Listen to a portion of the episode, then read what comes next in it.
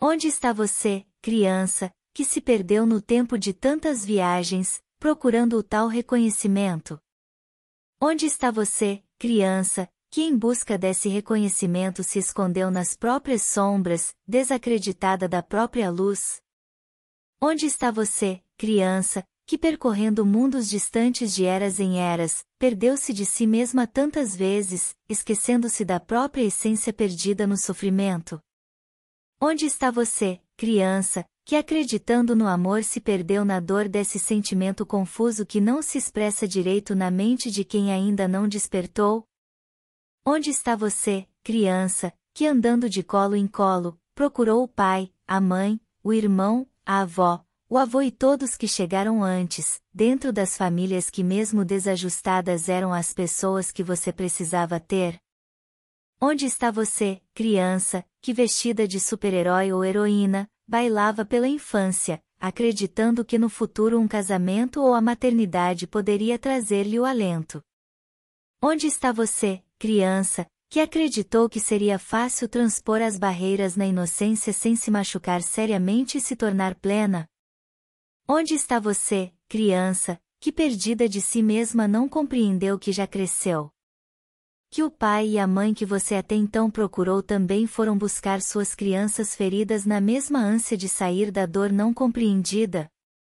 Não existe papai nem mamãe, Existe você sozinha nesse momento, recolhendo o que sobrou de toda essa experiência pelas quais você passou.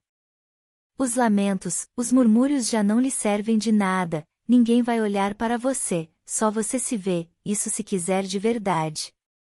Caso contrário, ainda continuará presa nesse imaginário de dor e medo. Nada há aí que não possa ser mudado. Um olhar, um acalento, um abraço bem dado com sinceridade para transformar-se em luz. É esse seu remédio, sua chave, seu poder. Isso é seguro, isso é necessário.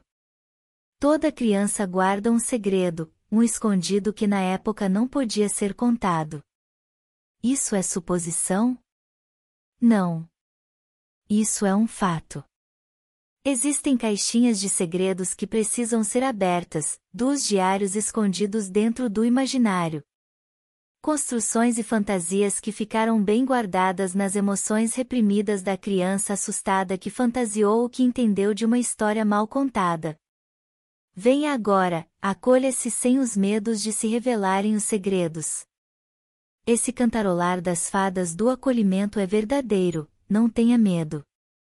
Deixe vir a criança descalça que livre se pronunciava, seja na rebeldia de que em si mesma acreditava ou mesmo na birra em ser respeitada.